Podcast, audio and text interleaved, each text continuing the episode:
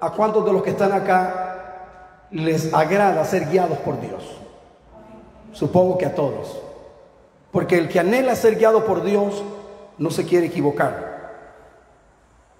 Y para ello yo quiero que usted vea primeramente un versículo, búsquelo ahí en su Biblia, en su teléfono si puede. Romanos, vamos a comenzar con ese versículo y vamos a ir viendo otras partes más. Ahora no lo vamos a estar poniendo aquí en la pantalla porque quiero que estén pendientes, quiero que estén escuchando.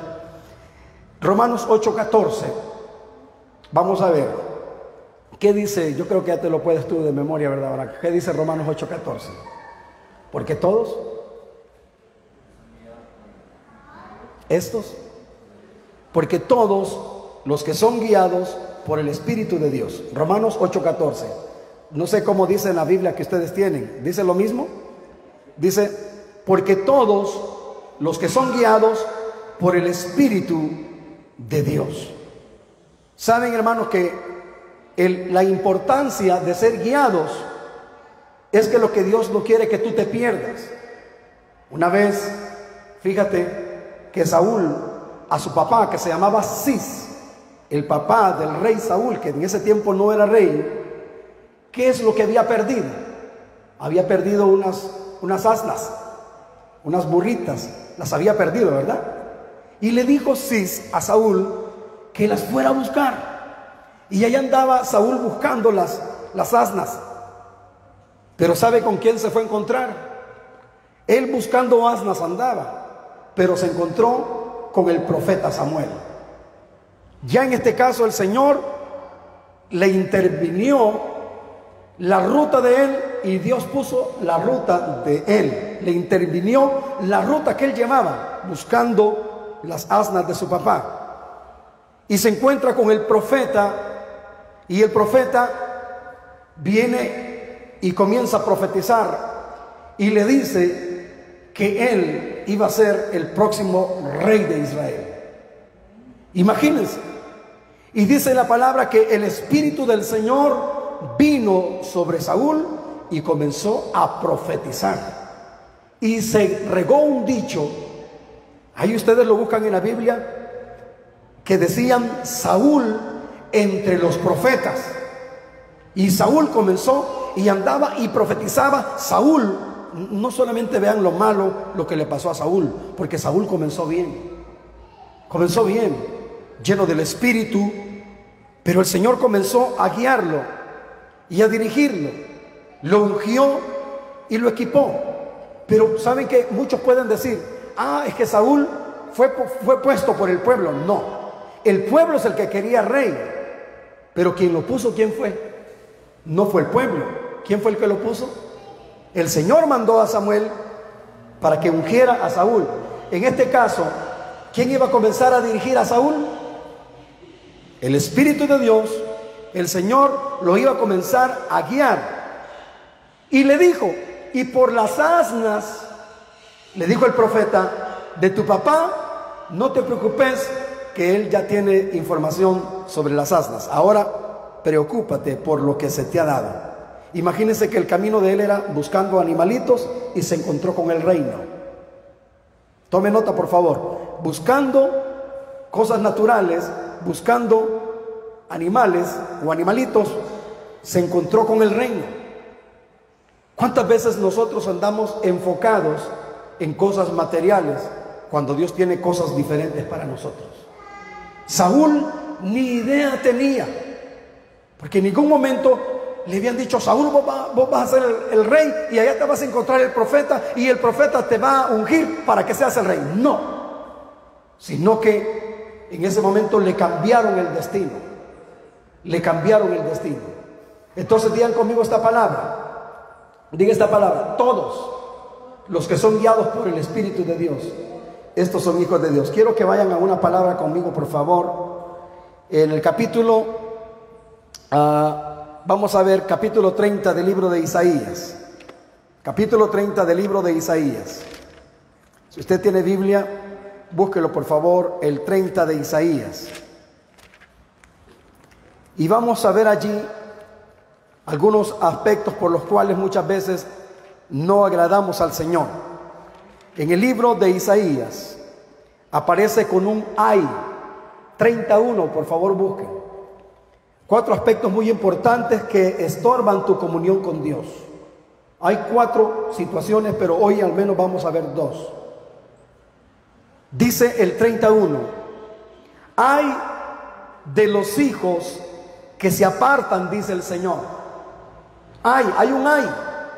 Hay de los hijos que se apartan. ¿Verdad que leímos Romanos 8:14 que decía que los que son guiados son? ¿Estos son? ¿Qué son? No, los que son guiados, ¿qué son? Los que son guiados por el Espíritu de Dios, ¿qué son? Hijos de Dios. Ahora viene el profeta y dice, hay de los hijos. ¿Por qué no dijo hay de los que se apartan nada más? Sino que dice, hay de los hijos. Y estamos hablando de los hijos de Dios.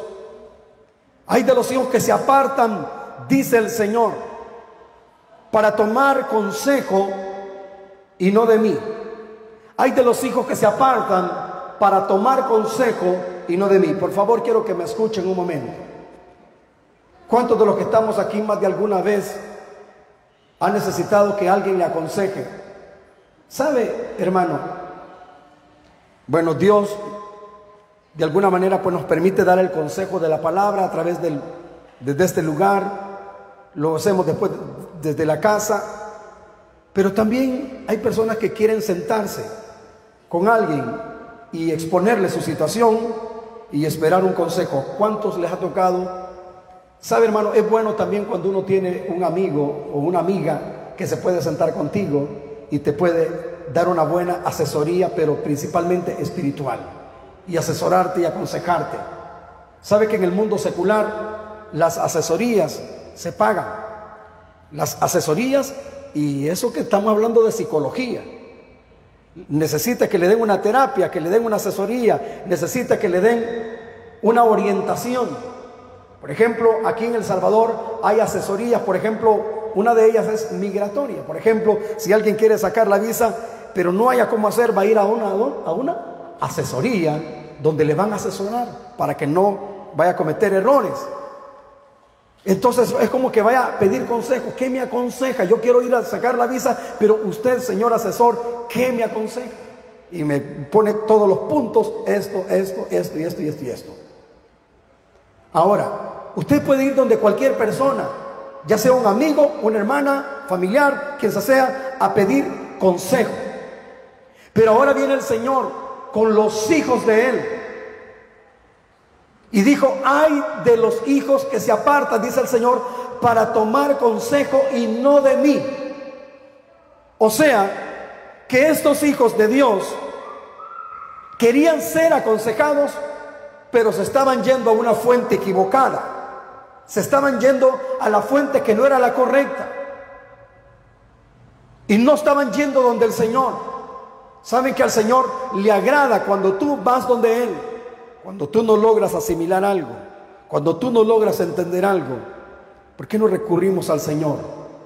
Cuando no logramos entender algo y que vemos que entre nosotros no encuentras la respuesta, no encuentras la, respuesta óptima para tu vida, sientes que te dejó todavía en el vacío. Alguien te dijo algo, pero te dejó en el vacío. Pero el Señor, este versículo muchos lo conocen y muchos lo saben de memoria. Jeremías 33.3, ¿verdad que sí? ¿Cómo dice Jeremías 33.3, mi hermana Toñita? Clama a mí y yo te, ¿y qué, qué? te responderé. Pero luego después que dice mi hermano, y te enseñaré. Mire, mire, vaya, váyalo separándolo punto por punto. De, primeramente, clama a mí, o sea, ve a Él, clama a mí. El Señor te invita a que le clames a Él. Cuando te sientas en un callejón sin salida, cuando te sientas que no encuentras la solución para tu vida, clama a mí, dice el Señor, y Él se compromete. Él se compromete y dice, y yo te responderé. La pregunta es, para mis hermanos que están hasta atrás, ¿por qué muchas veces el Señor no nos responde? Porque muchas veces no, los estamos, no lo estamos haciendo de la manera correcta. Muchas veces Por ejemplo, yo me fijo, hermano, que la gente muchas veces pone sus dificultades, sus problemas, los pone sus estados de ánimo, ¿verdad? Que siempre los postean en Facebook y ahí aparece, hoy me siento triste, hoy me siento desconsolado, hoy me siento alegre y allí lo ponen. O cuando les pasa algo, lo ponen allí y hasta lo ponen a uno en qué pensar. Pero eso, por favor, déjelo ya de lado, enfoquémonos aquí. Usted muchas veces le hace saber a la gente su estado de ánimo. Su estado, usted se lo hace saber a la gente. Pero mi pregunta en este día es, ¿cuántos se lo hacemos saber a Dios? Porque todo el mundo en Facebook o fuera de Facebook o fuera de las redes puede saberlo. Pero Dios, Él quiere saber tu estado. Clama a mí y yo te responderé. Ahora, claro, Él lo sabe, pero cuando tú vienes y se lo presentas a Él, se lo presentas a Él, Él en ese momento tomará, como dicen, cartas en el asunto, tomará eso en sus manos y buscará la manera de ayudarte, para ayudarte a salir adelante, para solucionar el problema interno que puedes manejarte. Porque hay problemas que ningún hombre va a poder resolver en tu vida, solo Dios lo puede resolver. Hay problemas que nadie en esta tierra te va a poder sacar adelante. Por eso el Señor dice, ay de los hijos que se apartan de mí para tomar consejo y no de mí. Es terrible. Y fíjense, hermano, que hay una porción. Nosotros estamos sacando cantos del Salmo 119 y entre el 119 encontré un versículo. Quiero que lo vean, por favor. En el capítulo 119, en el versículo 102. Mire cómo dice. El 119, 102. Aleluya. Dice, no me aparté de tus juicios. No me aparté de tus juicios, porque tú me enseñaste. Yo no me aparté de tus juicios, como dice, de tus juicios no me aparté porque tú me enseñaste. Y sabe hermano que yo veo a cada rato el Salmo 119 y termina el Salmo 119 con una oveja descarriada. Yo anduve errante como oveja descarriada. Y el mismo salmista dice, dice, de todo mal camino contuve mis pies. ¿Por qué? Porque tú me enseñaste. De tus juicios no me aparté. En mi corazón he guardado tus dichos para no pecar contra ti. Como dice el Salmo 19, la ley del Señor es perfecta que convierte el alma. Hace sabio al sencillo.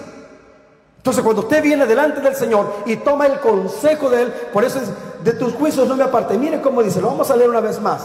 No me aparté de tus juicios porque tú me enseñaste. Ah, quiere decir que muchos se descarrían porque no se dejan enseñar por el Señor.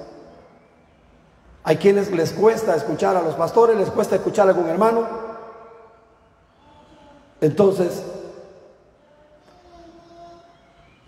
vayan a Dios y que el Señor les dé espíritu de inteligencia y de sabiduría para que puedan escucharlo a Él. Pero si no escuchan ni a Dios ni a los hermanos, ¿a quién va a escuchar? Bueno, Dios ha puesto en ti la conciencia que también te, te indica cuando algo no está correcto. Pero cuando tú te sientas así, tienes que ir al Señor. Tienes que ir al Señor. Hay de los que van a pedir consejo y no de mí. Les voy a contar una experiencia tan tremenda que viví cuando comenzaba en el Evangelio. Allí por donde, viven mi hermana, ahí por la tienda donde vive mi hermana en. Había una tienda también, yo no sé, donde ahora es una iglesia. Eh, tenía yo un amigo y estaba yo recién llegado a la iglesia. Y él me invitó a tomarme una coca con un pedazo de pan, porque era muy costumbre pedir cocas en bolsa y un pedazo de pan, ¿se recuerda? Y entonces estábamos platicando con él. Y yo en ese tiempo congregaba con la hermana Ana, allí en cierto lugar en la colonia, estaba teniendo unos problemitas. Fíjense. Y de repente ese amigo que no era cristiano, oiga bien, no era cristiano, yo le dije, fíjate que ahí en la iglesia me están pasando unas cosas y que no sé qué, que no sé cuándo. me dijo él. Y oiga bien lo que me dijo. Te quiero decir algo, me dijo. Ya te diste cuenta que yo no soy cristiano. Sí, lo sé. Entonces, yo no soy cristiano. Y yo veo que vos estás en el Evangelio. Y me estás pidiendo un consejo a mí que no soy cristiano. Así me dijo, yo no soy cristiano y me estás pidiendo consejos a mí que no soy cristiano. ¿Sabes? Me dijo, me estás haciendo pensar que yo estoy mejor que vos, me dijo. Ey, me están oyendo, hermano. Me estás haciendo pensar que yo, que no soy hijo de Dios, estoy mejor que vos, que decís que sos hijo de Dios. Bienvenidos los que recién van llegando. Hello, están aquí mis amados. En ese momento se me cayó, hermanos, se me cayó la cara de vergüenza. Puse en ridículo a Dios. Lo, presenté mal y me expuse ante los oídos de alguien que no tenía el Espíritu de Dios. ¿Me están oyendo? Y en ese momento, así como dicen los americanos, ouch, dije, wow, qué terrible, la regué. En mi interior, de verdad, dije, la regué. No tenía por qué haberle yo dicho nada de esto, ni de estarle comentando las cosas que me pasan en la iglesia. Porque él me dijo, él me dijo, se supone, me dijo, que tú estás sirviendo al Señor, tendrías que estar mejor que yo. Yo no estoy en la iglesia y yo, estoy tranquilo, te estoy escuchando. Y él hace algunos años vino a la iglesia, vino a la congregación. Algún día lo voy a volver a ver, es mi amigo. Pero yo me llevé un revés, me llevé un revés por andarle pidiendo consejos a alguien que no es cristiano. Si usted es hijo de Dios y le está pasando una situación, por favor, si usted tiene un hermano de confianza, vaya de donde él. Está correcto, porque para eso Dios puso consejeros. Pero la Biblia dice que el Señor es el admirable consejero. Entonces, si usted tiene problemas de cualquier índole, llámense como se llamen los problemas, vayan a la fuente, no vaya a la secretaria, no vaya a la antesala, váyase directo. Usted tiene acceso directo a la presencia de Dios, ¿sí o no? Yo quiero que me confirmen, sí o no. ¿Tenemos acceso directo? Usted tiene acceso directo por la sangre del cordero. Usted puede ir delante del Señor. Y el Señor, Él ha dicho, el que a mí viene, yo no le echo fuera. Dios es tan amoroso que tú puedes llegar hecho pedazos delante de Él y Él no te va a terminar de hacer pedazos, hermano. Dios no te va a terminar de hacer leña del árbol caído. Hay de aquellos que hacen leña del árbol caído, que vas a llegar tú todo hecho leña delante del Señor y el Señor va a agarrar el hacha y te va a terminar de hacer pedazos. No, hermano. Dios con sus brazos de amor y sus manos de amor comenzará a construir tu vida y te comenzará a alinear tu corazón, probablemente pervertido, probablemente corrompido, probablemente lleno de maldad y malicia y que tú no hayas cómo hacer. Cuando tú has intentado cambiar por tus propios medios, dime si te ha ido bien. No, Señor. No nos va bien. Porque yo lo he comprobado. Cuando yo he dicho, y quiero que me escuchen todos, cuando yo he dicho, voy a cambiar ahora, voy a tratar de mejorar esto, más mal me ha ido. Porque esa es la obra del hombre y hemos estado hablando de la obra de qué? Del Espíritu. Entonces dice, hay de los hijos que se apartan para tomar consejo. Para los que acaban de venir, estamos leyendo en Isaías 31.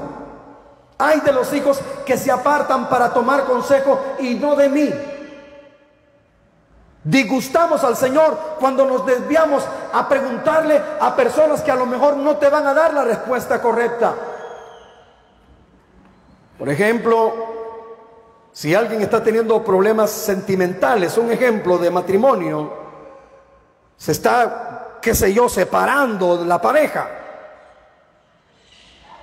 ¿Usted qué le aconsejaría a esa persona como hijo de Dios? Conforme a lo que la Biblia dice, ¿está alguno casado qué? No, se separe. Pero imagínense si este que está en esos problemas va a buscar Una persona que se divorció y que está pero rematada y que anda revolcándose y ahora anda en desórdenes, en deseos promiscuos y a esa persona le va a ir, mira, fíjate que yo estoy por divorciarme y me doy cuenta que tú estás divorciada. ¿Qué consejo me das? Ah, no, hombre, te estás desgastando, divertite como yo ya me estoy divirtiendo, disfrutar la vida, liberate. Y, no le va a dar un, un consejo correcto, me le va a dar un consejo absurdo que los hombres aquí, que los hombres allá, que no sé qué, que no sé cuándo, y te va a poner su historia. Ese es el ejemplo que te va a poner. No te va a poner ejemplos bíblicos, te va a poner la historia en la cual ella vino o él vino arrastrado y te va a querer llevar a esa historia. Por eso, hermanos míos, yo les voy a pedir que con todo cariño y amor le digan al Señor, Señor, ayúdame. Levante su mano, dígale, Señor, ayúdame. Porque si usted no pide consejos a Dios, dígame hermano, algún hermano le puede dar un consejo bonito. Y está bien. Pero el mejor consejero que te va a alinear tu vida es Dios. Y para ello quiero que veamos otro versículo, por favor. En el Salmo 18, vamos a ver. En el Salmo 18, versículo 1. Porque hay un ay para los que se apartan para pedir consejo y no de mí. Hermano, por ejemplo, voy a poner un ejemplo acá. Si, si cuando yo doy un consejo y mis hijos me escuchan, he ganado un buen terreno, he ganado algo precioso en la familia. Pero imagínense, si yo quiero aconsejar a mis hijos y ellos no me escuchan, el terreno está, está escabroso, el terreno está, está tenso. Entonces yo debo de ir entonces como padre a la fuente, Señor, me está costando aconsejar mi familia, ayúdame, corrígeme, asesórame, Señor, ¿qué debo de hacer? Y probablemente Dios me diga, llévatelos a comer un sorbete. probablemente Dios me diga, llévatelos a comer un sorbete. O llévalos a que vayan a jugar fútbol. imagínense. Un ejemplo. Son ejemplos que estoy poniendo. Pero muchas veces nosotros no hayamos que hacer. Y yo anhelo y deseo que mi familia nunca se desquebraje. ¿Cuántos anhelan eso? Yo anhelo que a mi familia le vaya bien, que mis hijos, el Señor los haga triunfar en la vida. ¿Cuántos anhelan eso? Que sus hijos triunfen en la vida. ¿Cuánto, de verdad, cuántos anhelan eso? Que mi esposa tengamos siempre una buena relación, comunicación y que siempre haya eso. Pero que como familia no nos desviemos de Dios y que no vayamos a pedir consejos por otro lado. Hay quienes que gustosamente le van a pagar una terapia a un psicólogo, ¿verdad? ¿Verdad que hay quienes que se, se les tiene que pagar para que te den un consejo? Pero óigame bien, cuando tú vas delante del Señor, nunca serás defraudado. Nunca serás defraudado. Dios te ayudará. Dios te sacará adelante. Mire cómo dice en el capítulo 18, versículo 21. Porque yo he guardado los caminos del Señor y no me aparté impíamente de mi Dios, dice el salmista. Porque yo he guardado los caminos, es decir, la voluntad del Señor, lo he guardado y no me aparté impíamente no me aparté impíamente de mi Dios. ¿Qué quiere decir con eso, iglesia? Que cuando no guardamos los caminos del Señor o la voluntad del Padre o los preceptos o, los designios del Señor, fácilmente nos podemos apartar del Señor impíamente. ¿Sí o no? El Salmo 119, 105 es claro donde dice, donde dice, ¿con qué? Perdón, dice, lámpara es a mis pies tu palabra y mi camino. Pero en el Salmo 119, verso 9, dice, ¿con qué limpiará el joven su camino? ¿Con qué? Con guardar la palabra. Ni siquiera te está diciendo con interpretar la palabra, con entender la palabra. No, no, no. Solo con guardarla. Solo con guardarla. Lee, guarda. En el libro de Apocalipsis, búsquemelo rápido, en el capítulo 1, rápido por favor. Vamos a ver Apocalipsis 1 y ahí aparece una bienaventuranza. la importancia de guardar. Por ejemplo, yo le digo, por ejemplo, aquí a mi hijo le digo, hijo, memoriza cuanto puedas, cuanto puedas la palabra, porque también Barak también estuvo en un colegio donde siempre le hacían preguntas de la Biblia. Siempre, siempre, siempre los hemos tenido en colegios donde los han encarrilado con versículos bíblicos, les han dado lo que le llaman comúnmente los devocionales de la palabra. Y también tienen eh, esa materia que le llaman, por ejemplo, educación cristiana, donde les van a preguntar cosas de la Biblia. Pero si ellos no están familiarizados con la palabra, ahí van a andar indagando por otro lado, no van a indagar correctamente. Pero si ellos han guardado, han leído la palabra, se han llenado del Señor, como el apóstol Pablo dijo, la palabra de Cristo more en abundancia, more abundantemente en ti. Oiga bien, hermano, y diga esto conmigo, quiero que todos repitan conmigo, de la abundancia del corazón. Vamos, dígalo, de la abundancia del corazón. Habla la boca. ¿De qué está lleno tu corazón? Eso es lo que tu boca va a hablar. ¿De qué te empapas todo el día? ¿De qué te pasas nutriendo todo el día? ¿Acaso leíste la palabra? ¿Te empapaste de la palabra? ¿Te llenaste de la palabra? ¿Empapaste tu corazón de esa palabra? Dice, Señor, he guardado los caminos del Señor. Los he guardado, he guardado su palabra. Y al haber guardado la palabra del Señor, no me aparté impíamente. Esto es no solamente para mis hijos, sino para todos aquellos que tienen hijos. Pero dice la palabra que los hijos de Elí comenzaron a andar impíamente y comenzaron a menospreciar las ofrendas del Señor en el tabernáculo, en el templo. Dice que comenzaron y, y Elí dijo, no es buena la fama que yo oigo de ustedes, hijo, le dijo, no es buena la fama. Mas él se lo dijo, pero cuando ellos hacían las cosas, dice la palabra que Elí no les estorbaba. ¿Me están escuchando, hermanos? Dice que Elí no le estorbaba y los hijos de Elí andaban impíamente en el templo. Impíamente. Eso indicaba que ellos no andaban pendientes de la palabra, sino que andaban pendientes de los sacrificios y de las cosas que se ofrecían a Dios. ¿Sabe qué es lo que hacían ellos?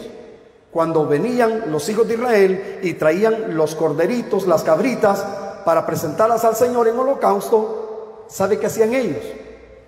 Con esos tridentes o con las cosas que movían y volteaban la carne en el, altar, ¿sabe qué hacían ellos? La agarraban con los garfios y se la jalaban para sí y se peleaban por las ofrendas que eran presentadas al Señor y de esa manera eran tenidas en poco las ofrendas del Señor y estaba el Señor disgustado con la casa de Elí por esa razón. Porque ellos fornicaban allá en las puertas del templo, hacían cosas impías en el templo y a Dios no le gustó eso.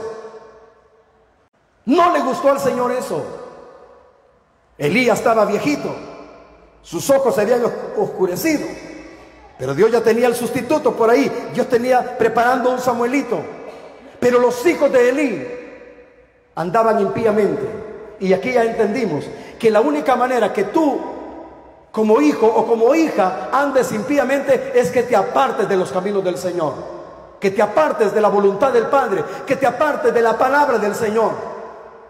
Y saben, hermanos míos, que de repente vinieron en, ese ambiente, dice que por la desobediencia que estaba sucediendo en la casa, vinieron los filisteos. Por favor, quiero que le digas al que tienes a tu lado, el Señor te guarde de los filisteos. El Señor te guarde de los enemigos que pueden acechar tu casa. Vinieron los filisteos. ¿Y qué es lo que había en el templo? En el templo estaba el qué?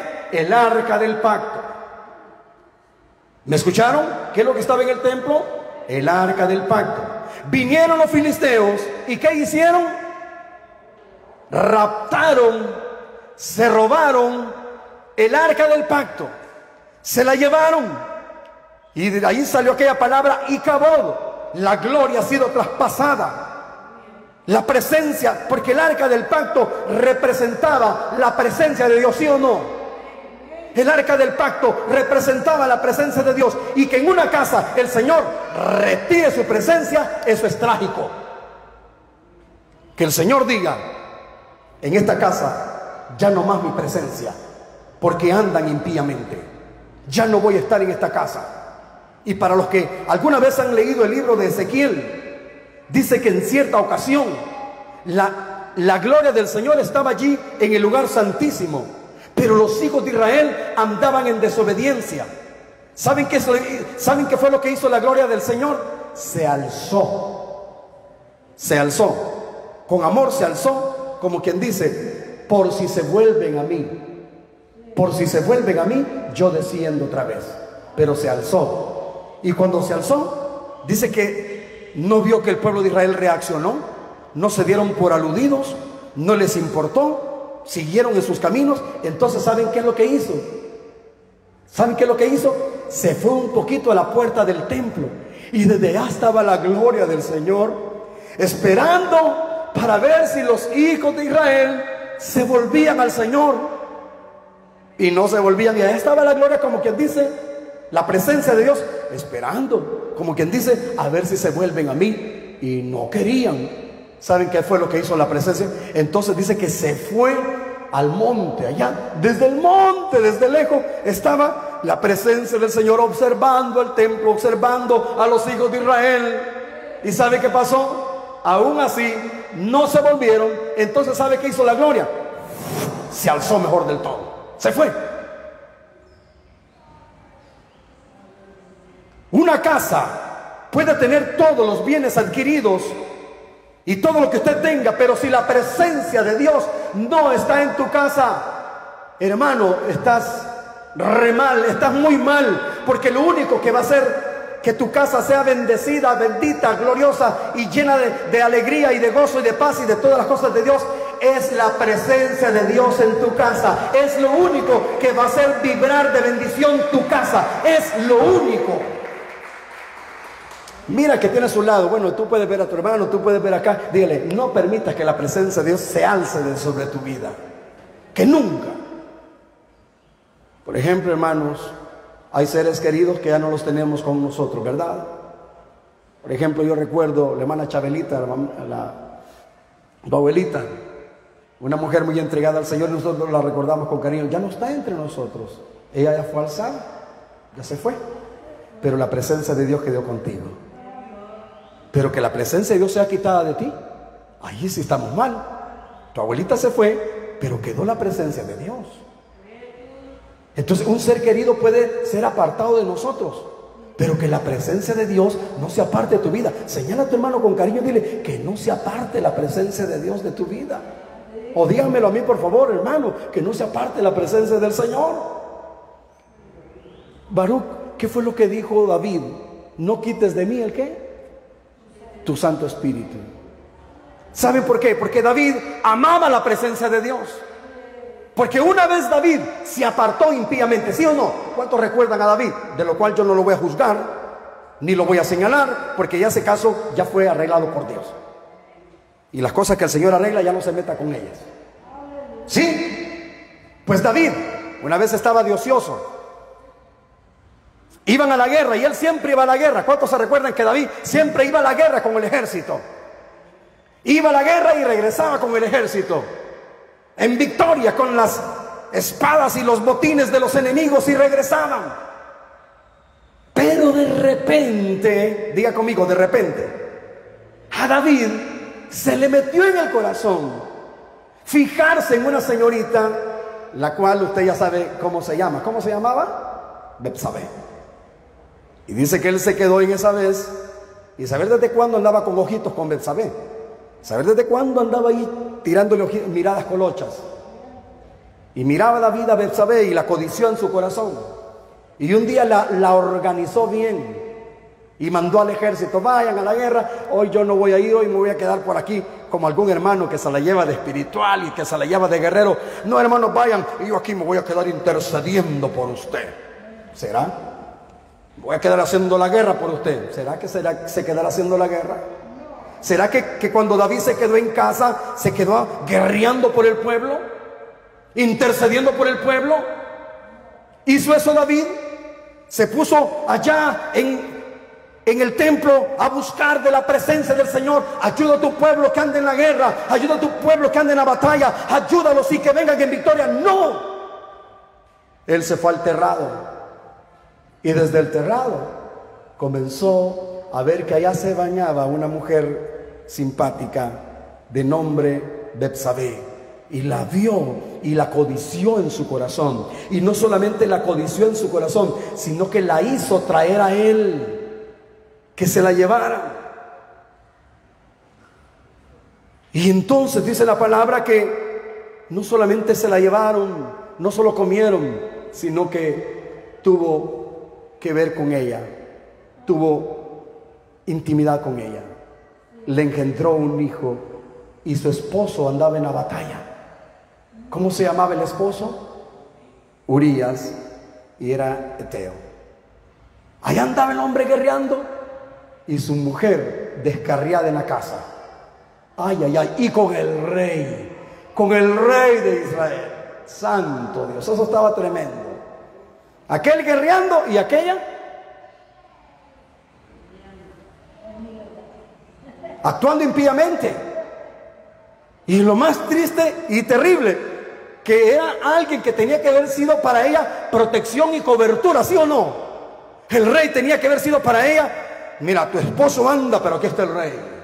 Vas a estar segura, tranquila, y tu esposo va a, venir con victoria. ¿Qué? Ambos, tanto la esposa de Urias como el rey, los dos se desviaron impíamente. Y mire hermano, lo tremendo es que, que de Dios no nos podemos esconder. Vamos, diga conmigo, de Dios no nos podemos esconder. Jamás, jamás. Y oiga bien, cuando viene la situación tremenda, el corazón de David se había desviado, haciendo cosas impías. Se le olvidaron los caminos del Señor, se le olvidó los preceptos, se le olvidó lo que él había aprendido por una pequeña descarriada. Y en esa descarriada le puso un muchacho, un hijo, en el vientre a Betsabé. Y cuando se lo puso, al rato le cayó el profeta. Diga conmigo, qué rico es cuando te llega el profeta. O qué inoportuno, o qué sorpresa que de repente también te llegue el profeta y llega sin decirle de entrada lo que ha pasado. Solo decirle una parábola nada más. David, te traigo una parábola. Sí, fíjate que había un hombre que tenía muchas corderitas. Y pero no quiso agarrar ninguna de las corderitas que él tenía, es decir, las concubinas y las que él tenía en el palacio. Sino que había uno, le dijo, que tenía una tan sola corderita. Y esa corderita se la quitó. Y no solamente eso, David, sino que después de que le quitó la corderita, también le dio gas al dueño de la corderita. O sea, le quitó la vida. Porque mandó una carta que lo pusieran en lo recio de la batalla al guerrero.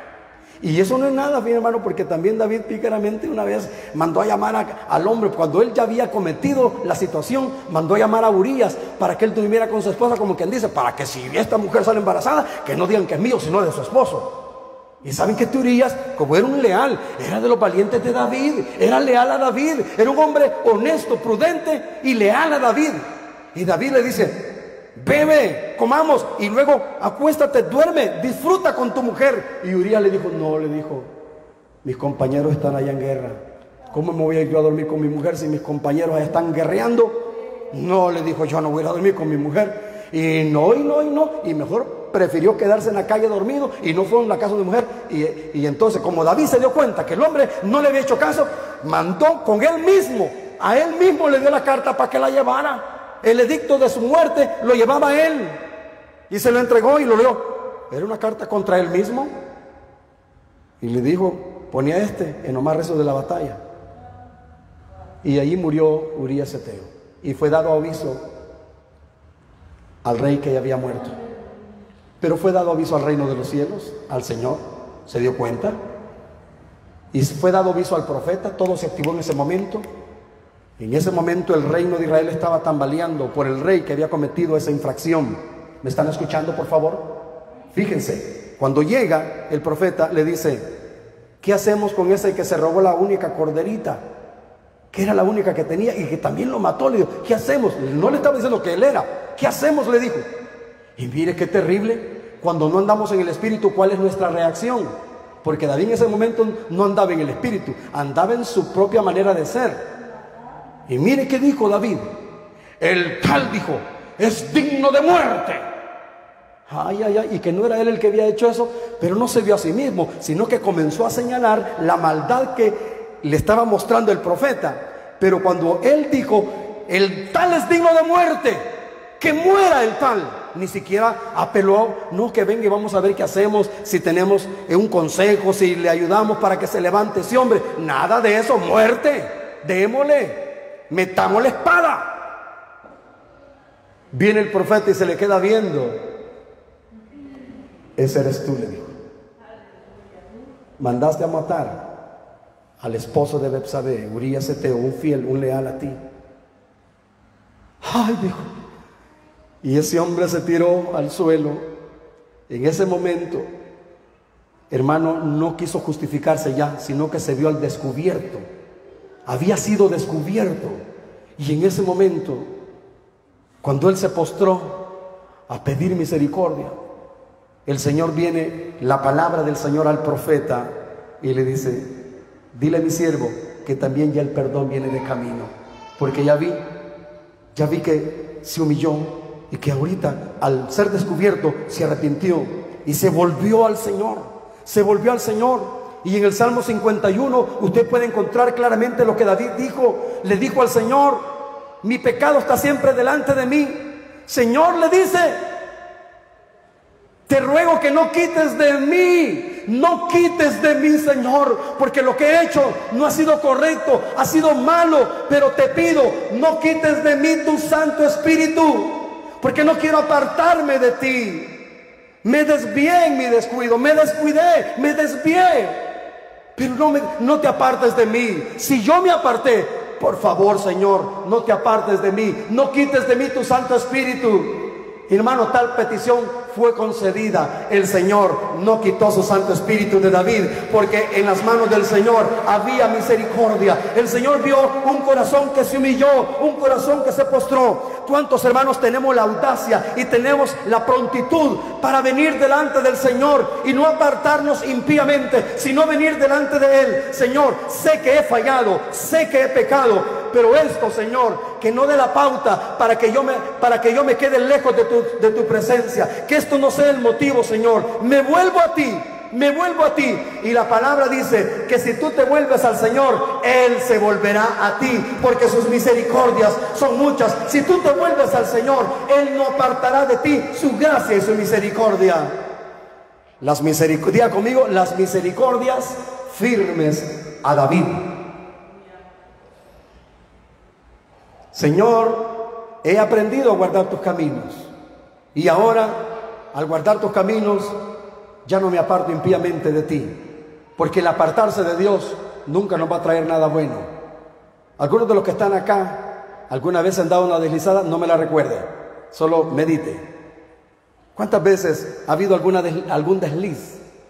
De repente usted algo que no quería hacer, se fue y se dio una, su descarriada y mire, y es terrible, hermano, porque cuando alguien se descarría, cuando alguien se va al mundo después de ser hijo de Dios, ¿cuántos demonios se le, meten?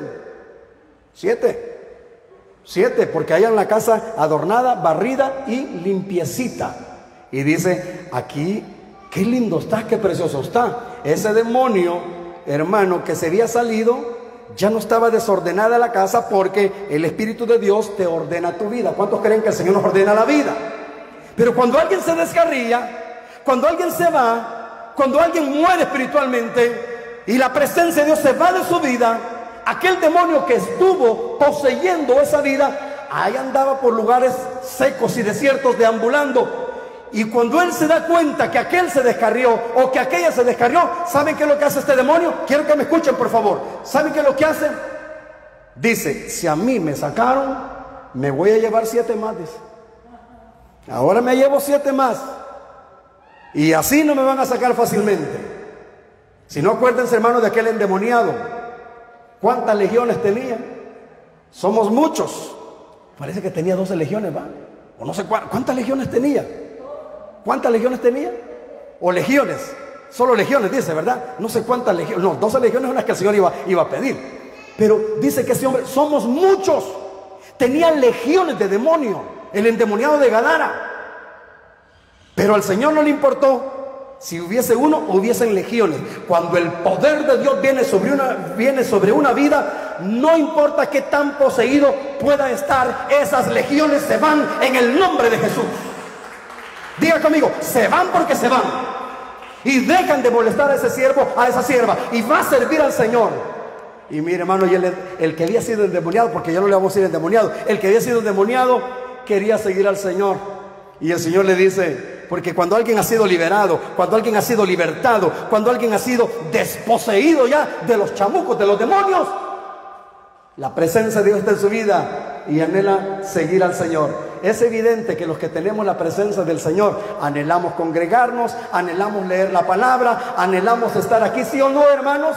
Oh, cuánto amo yo tu ley, dijo el salmista. ¿Cómo dijo? Para cómo dijo, oh, cuánto amo yo tu ley. Cada día es ella mi meditación. Me has hecho más sabio que mis enemigos con tus mandamientos. ¿Por qué? Porque tú me enseñaste. Después dice, de todo mal camino contuve mis pies para guardar tu palabra. Y después dice, cuán dulces son a mi paladar tus palabras, más que la miel a mi boca. Y David, él aprendió a amar la presencia del Señor aún más cuando él dijo, una cosa he demandado al Señor, dijo, y esta buscaré, que esté cuántos días Diga, todos los días en la casa del Señor para contemplar y ver la hermosura del Señor, para adorarle en su santo templo, estar delante de Él. Si va a aplaudir, aplauda fuerte, porque el Señor es el que te ama y Él no quiere que te apartes de su presencia. Hermanos, voy casi terminando y el otro domingo voy a seguir con la segunda parte de esto. Pero la Biblia habla de un, hijo que se apartó. Diga conmigo, un hijo que se apartó. ¿Cuántos hijos tenía el padre amoroso? Habla el hijo pródigo y el hijo mayor, ¿verdad? ¿Cuántos eran? Dos. Pero la palabra dice, ahí luego usted lo busca en la Biblia, dice que uno de los hijos decidió apartarse. Decidió. Tajantemente le dijo al papá, papá va, cayendo con la herencia. Ya me voy. Y el papá se la negó, no, se la dio. Aquí está, le dijo. ¿Quieres irte? Aquí está tu herencia. Ya no quiere estar en casa, entonces usted sabe qué va a hacer con su vida. Pero ¿verdad que en ningún momento se ve que el padre lo detuvo? No, el hijo tomó la decisión y él dijo, no, ya me voy, me aburrí de estar aquí. Toma la decisión, agarra lo que el padre le dio y se va. La pregunta es, amados hermanos, al apartarse de su papá, al apartarse de la casa del padre amoroso y bueno, ¿fue a buscar de Dios ese hombre? No, dice que se fue a malgastar y a derrochar la herencia que le habían dado, lo que él llevaba, a despilfarrar y a vivir impíamente. A tal grado que fue degradando, degradando, porque todos los que se apartan de la casa, me voy a referir a la casa de Dios, del cuerpo, de la iglesia, de su templo, todos los que se apartan, en el principio, en el momentito, tal pareciera como que nada sucede, pero poco a poco poco a poco, poco a poco, poco a poco, aquel ángel azul que se te presentó te va sacando las uñas y vas a ver aquel diablo feo que te arrastró. Sí, añadiendo pecado, pecado, dice la palabra. Pero este hombre decayó tanto, el cual se conoce como el hijo pródigo, ¿verdad? Este hombre, cuando estaba allá, que se quedó chelito, sin nada, sin dinero, sin pisto, pues, ya no tenía nada. Y ella andaba deseando a tal grado que fue allá a buscar si le daban trabajo de apacentar qué? Unos cerdos, ir a criar cuches, marranos, puercos, tuncos. Dice que fue allí ese lugar a un hato de cerdos para cuidarlos. Y cuando él estaba allí, a los cerdos le daban algarrobas y usted sabe que, cuáles son las algarrobas. Yo traje una que siempre que yo me acuerdo me, da risa porque apestan. Y yo dije, yo dije porque, bueno, hoy ha venido mi hermana Rosario. Y recuerdo que una vez eh, mi hermano Chambita, que está con el Señor, él le estaba ministrando y mencionó sobre eso y yo me acordé allá en Israel de Chambita. Me acordé de él. Y dije, voy a llevar una algarroba para enseñársela al primo. Porque nosotros muchas veces pensamos que las algarrobas son eh, la parte femenina de los, de los garrobos. Y no, hermano, totalmente diferente. Porque entonces serían algarrobos. Y no está hablando de eso. Algarroba es una, una cosa así como, como pepetos, como una vainita, con unas semillitas. Solamente que cuando maduran son dulcitas, pero dejan, dejan un olor que, creo que es peor al, al, ¿cómo se llama? Al, al, carao. ¿Ustedes saben el olor del carao? Pues la verdad que traje una de esas. Traje una de esas. Y mi esposo un día ya no aguantaba el, mal olor en la sala porque ahí la tenía yo. Y dijo, yo voy a votar esto, y aunque se enoje Adolfo. Y la votó. La votó. Está bueno, porque mucho día. Pues la verdad es que, es que ese hombre quiso comer de las algarrobas que ni eso le querían dar. Ni la comida de los puercos le querían dar se había apartado, había andado impíamente y nos ha dado vestiduras blancas, resplandecientes, de lino fino, blanco y resplandeciente. Día conmigo, tenemos vestiduras reales. Dios así nos ha vestido. Pero este hijo pródigo, allá andaba todo desgraciado, probablemente sin bañarse, hediondo. Y estaba allí tirado, como alguien dijera, a la basura, desgraciado, sin la protección, sin nada, porque es como dijéramos en mexicano, mala onda apartarse de Dios. No sé si, si alguno lo hice pensar mal de mí, mala onda apartarse. No, hermano, no te apartes del camino correcto. Quédate en el camino correcto, quédate en el Señor, quédate en Cristo. Ese hombre, hermano, ya voy aterrizando, pero escúcheme bien esto. Cuando estaba allí, dijo así, me levantaré. Día conmigo, me levantaré. ¿Cómo dijo él? Me levantaré e iré a la casa de mi padre. Porque allá todos viven bien. Allá hay, hasta los jornaleros comen bien. Y yo aquí, sufriendo, muriéndome de hambre, siempre pensando en sus intereses, ¿verdad? Pero ni modo, aunque fuese así, pero él dijo, me levantaré Ando desgraciado porque yo quiero vivir desgraciado. Ando mal porque yo quise vivir así.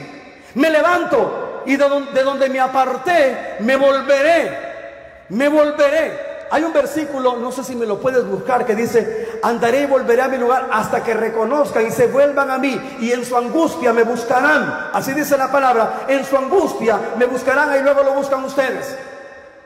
Sabe que muchos cuando entran en angustia es el momento en el cual se siente la necesidad de buscar de Dios.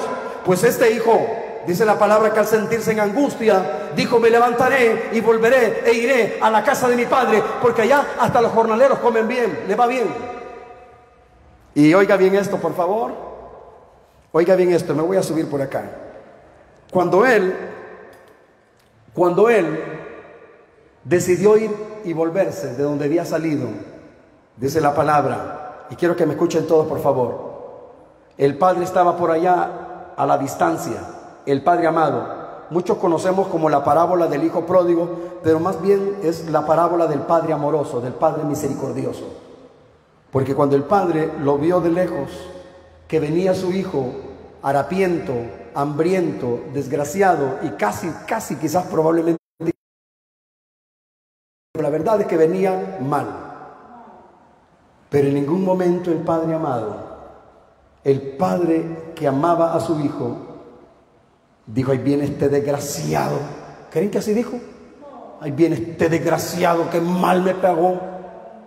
Le voy a dar una buena garroteada. Así dijo. Le voy a dar una buena para que no se vuelva a ir.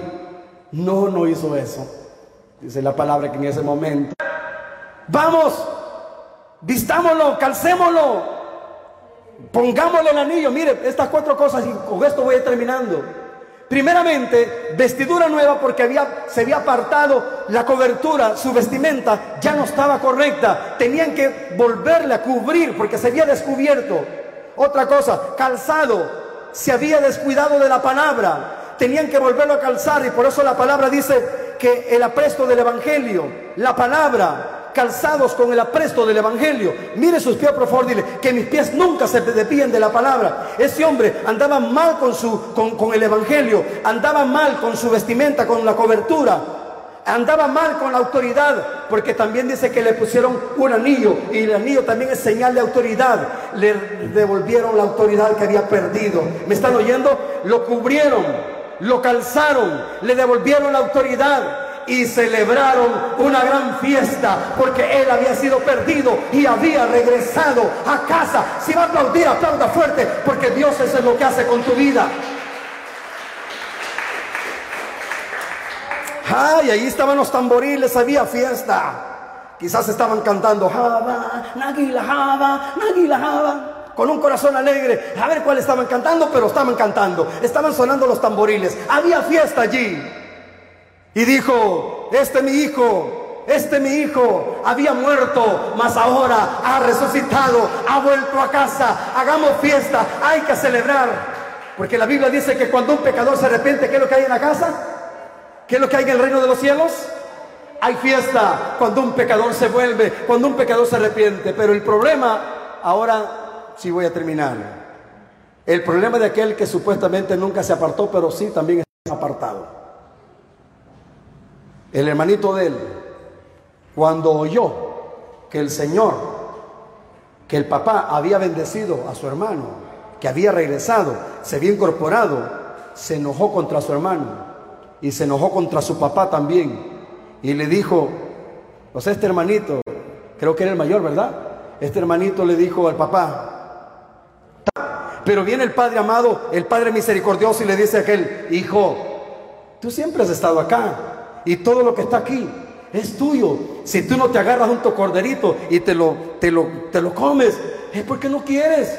Más tu hermano, tu hermano había sido muerto y ha vuelto, ha resucitado, ha regresado. ¿Por qué no mejor te unes a la fiesta y celebras? Así es que los dos, tanto el menor como el mayor, necesitaban volverse. Diga conmigo, los dos necesitaban volverse. Necesitan volverse los que se han descarriado y necesitamos volvernos los que estamos adentro, que aparentemente estamos buscando de Dios, pero muchas veces estamos también ausentados con Dios.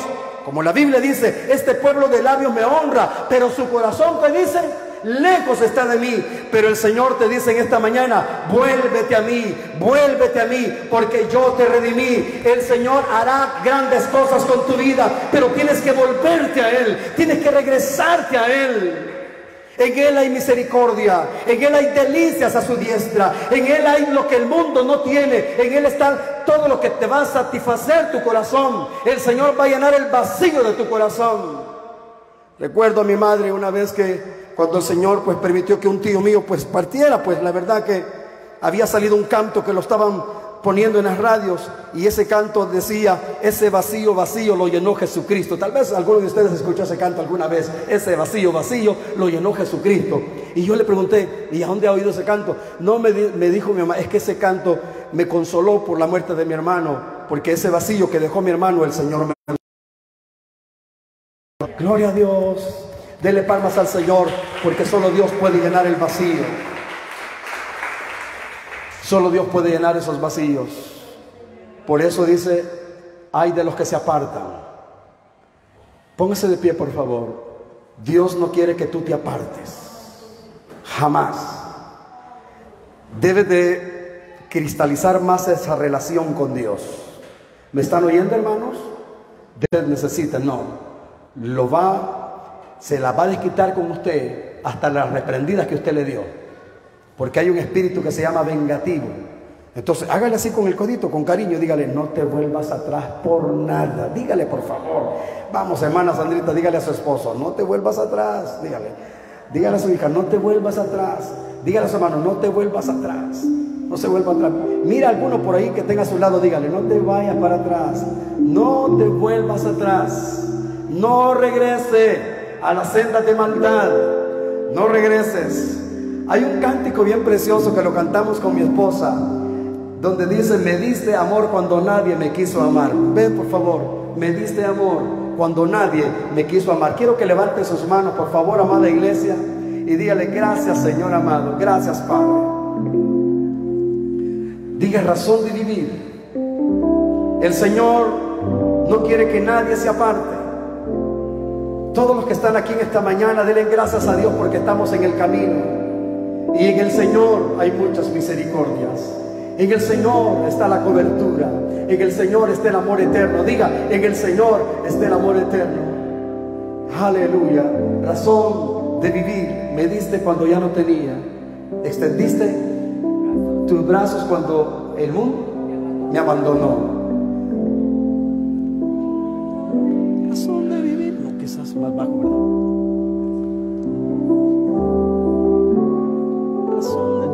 Razón de vivir me diste cuando ya no tenía. Me extendiste tus brazos cuando el mundo me abandonó.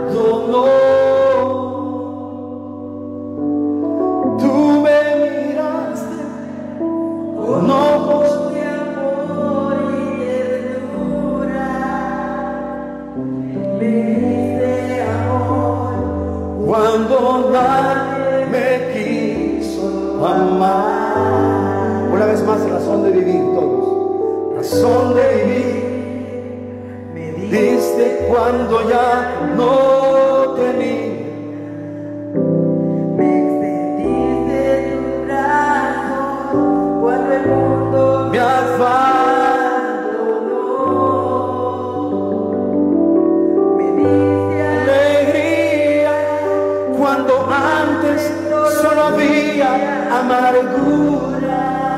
Levanta tus manos, dígale. Me diste amor cuando nadie me quiso amar. Y es por eso,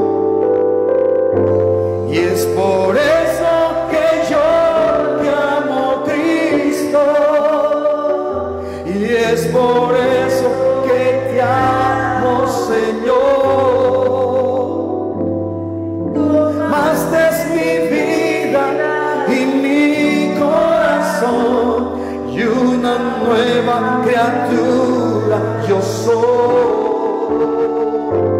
Y es por eso que yo te canto y por eso yo te alabaré. Me diste amor cuando nadie me quiso amar. Escuche esa otra parte, escúchela por favor. Tornaste mi llanto Y mi lamento. Y gozo, todos mis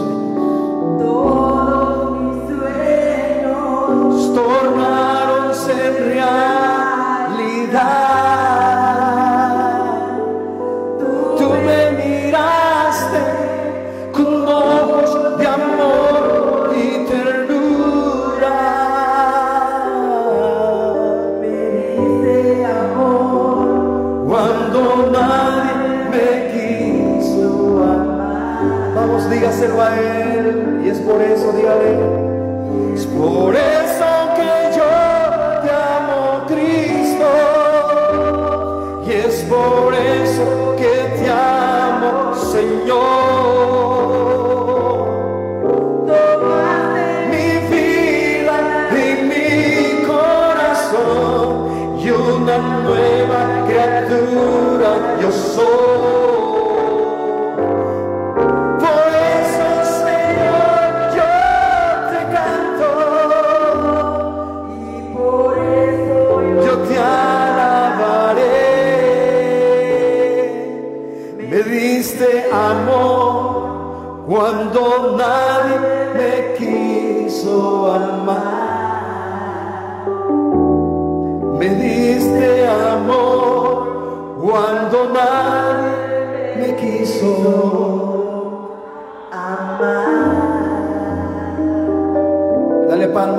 Sido amado por el Señor.